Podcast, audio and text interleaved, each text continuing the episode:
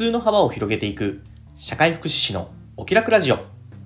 この放送は現役の社会福祉士で障害児子育て奮闘中のただが人と環境の相互作用に着目した発信を通じ皆さんの中にある普通の幅を広げ誰もがお気楽に過ごせる社会になるためのヒントを共有するラジオです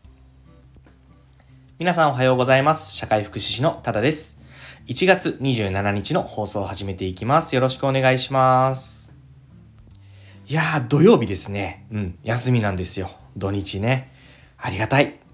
言ってもね、僕、今週木曜と金曜しかお仕事行ってないんですよね。はい。体調を崩してしまってね。結構長いこと休みましたね。ただの風邪。侮るなかれ、風邪ですね。まあね、仕事を休んでると当然復帰すると仕事が溜まってるものでございまして、えー、なかなかね忙しかった中ではありますけどもそんな中でもねすごく思ったのはねやっぱね餅は餅屋だなっていうのをね仕事でも私生活でも考えました。うん、っていうのはねまあ、今回風邪ひいたわけですけど、まあ、初め土日とかね市販薬で経過見てたんですよね。でも全然良くなんないから、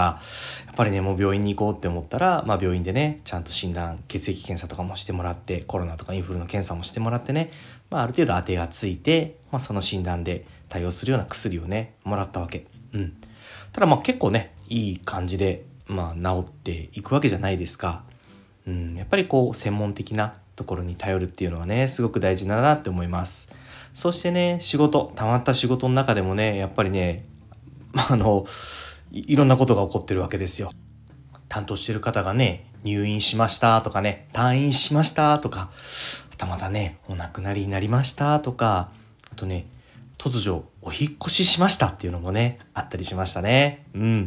なかなかね濃厚な2日間でしたけどもやっぱね僕一人でね仕事してるわけじゃなくってそれぞれねあの外部とかに、うん、支援のね専門家たちがいるのでそういった人たちにつないでいく中でうん、適切なね、支援につなげていけたんじゃないかなと、うん、思いますね。やはり専門的なところは専門性の高い人にっていうのは大事だなっていうふうに思いました。今日はですね、うん、少し前からね、あの、出ている言葉で国がそういう方針にしていきたいなっていうことなんですけど、え共生社会、ね、共に生きる社会って書きますけど、共生社会という言葉についてね、お話ししていきたいと思います。まあね、福祉に携わっている人、お仕事としてね、携わっている人、あとはまあ当事者であったり、支援者、まあ、家族とかね、そういった身近になサポーターの人たちっていうのは、もしかしたらね、こういう言葉に触れてるかもしれないですけど、うん、えー、これからね、多分、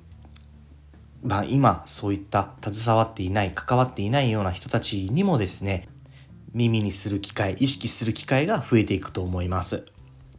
その理由はね、最後に説明しようと思います。まずね、共生社会とは何ぞやっていうことをお話ししていきたいと思いますね。まあ、共生社会なので、読んで字のごとく共に生きるですから、うん、誰もが共に生きていく社会っていう風なイメージです。うん、どんな人がっていうと、障害のあるなし、えー、男女、えー、年齢ですね。うん、そういった全ての人がお互いの人権や尊厳を大切にして支え合い誰もが生き生きとした人生を送ることができる社会のことをね共生社会って言います。じゃあねこの言葉を目指すっていうことは今は共生社会じゃないんでしょうかっていうところからまず考えないといけないと思うんですけどうん。共生社会では残念ながらね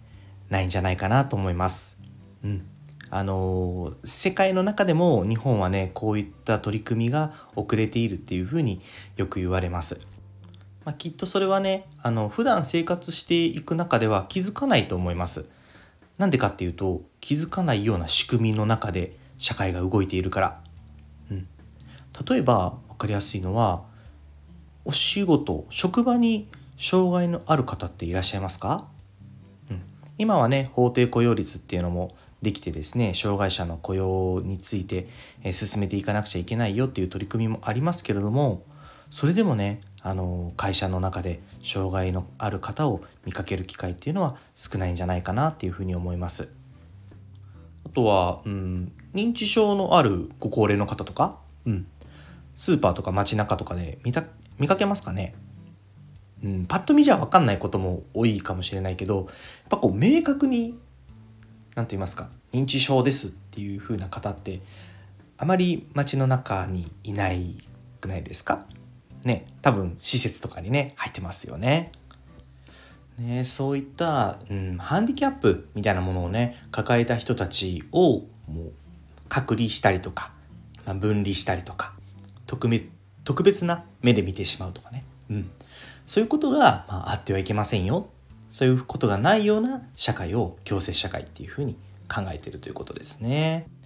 でこの考え方のベースになっているのは2006年、うん、今から約20年前ぐらいにですねできた障害者権利条約っていう世界のルールですね。これが元になってます。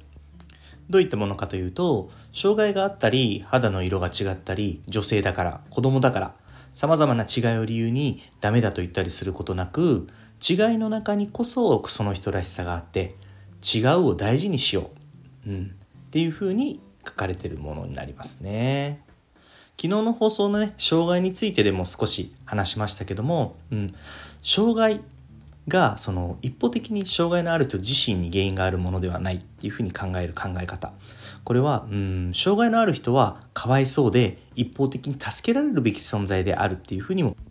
捉えられてたと思うんですけどそうじゃなくてね障害のある人はただ助けられるべき存在なだけではないよと、うん、障害があるなしだけではなくってその人その人の持ついいところは必ずあるから見ていこうと。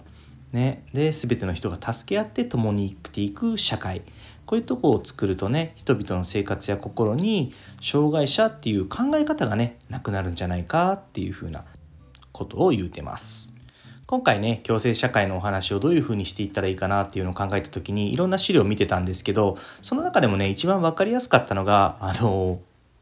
なんとね首相官邸のサイトっていうのがあるんですけどね、うん、そこにね共生社会を作るためにっていうねあのページがあって、これがね、結構わかりやすかったんで、これをベースにね、お話しさせてもらってます。もっとね、詳しく、あの、書いてるので、リンク貼っときますんで、よかったらね、読んでみてください。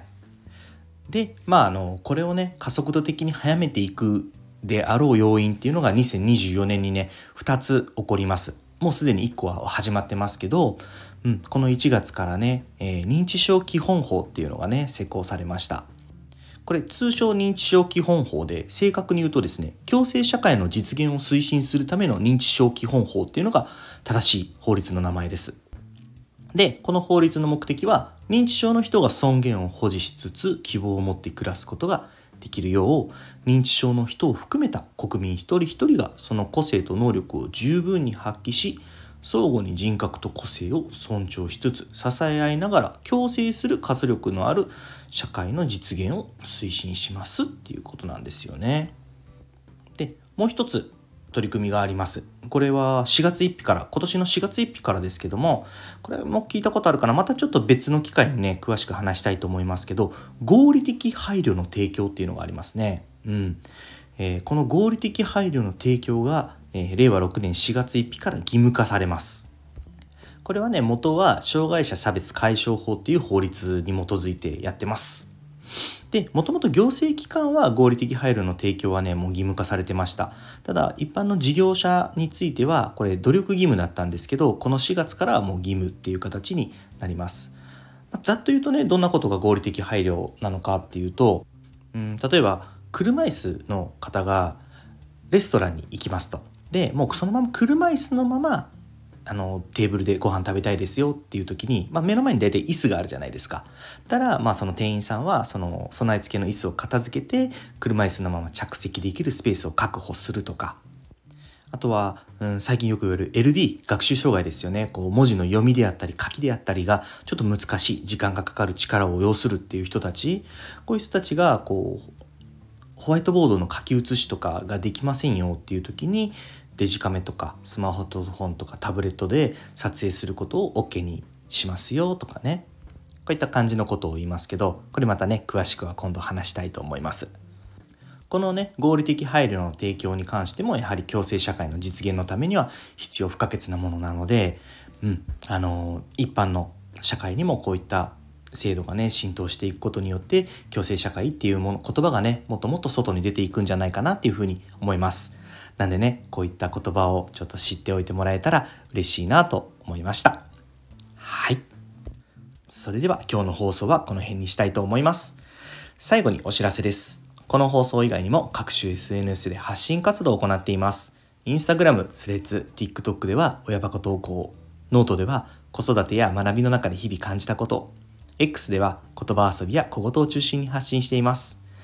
プロフィール欄にリンクを貼っていますので、よかったら覗いてみて、いいね、コメント、フォローなど応援よろしくお願いします。